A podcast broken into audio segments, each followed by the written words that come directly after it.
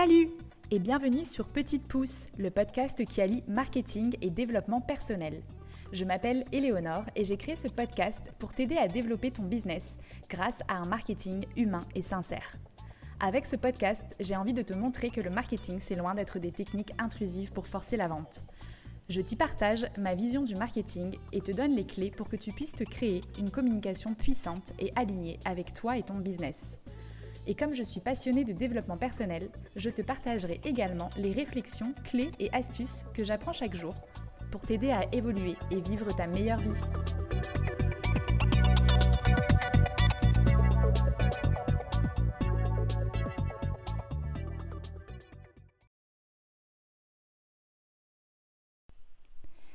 Hello, je vous retrouve aujourd'hui avec un épisode un peu plus court que d'habitude. Je voulais juste vous souhaiter une magnifique nouvelle année 2023 et surtout vous remercier pour vos nombreuses écoutes.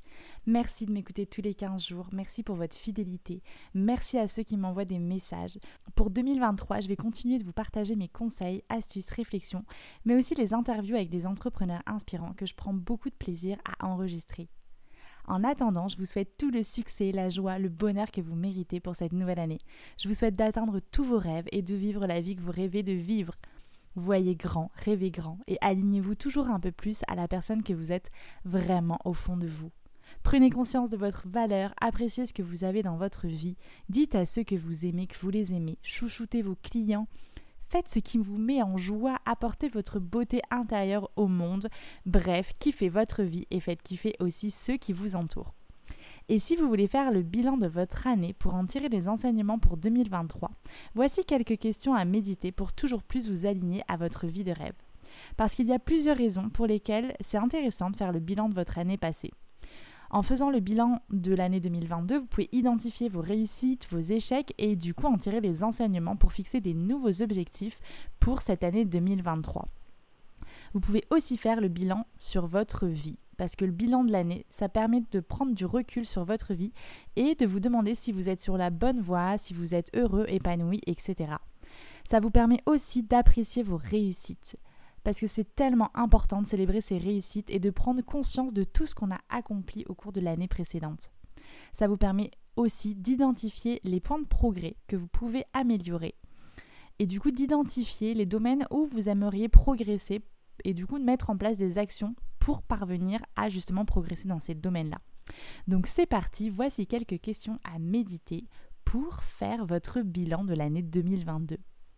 Alors qu'est-ce qui a marché pour vous en 2022 Est-ce que vous avez bien utilisé votre temps en adéquation avec ce qui compte le plus pour vous? Qu'est-ce que vous aimeriez amplifier en 2023 Qu'est-ce qui vous a rendu vivant et en joie en 2022 Qu'est-ce que vous aimeriez arrêter de faire en 2023 Parce que ça vous apporte rien, parce que ça vous coûte, etc. C'est quoi les tâches où vous avez le plus de valeur ajoutée?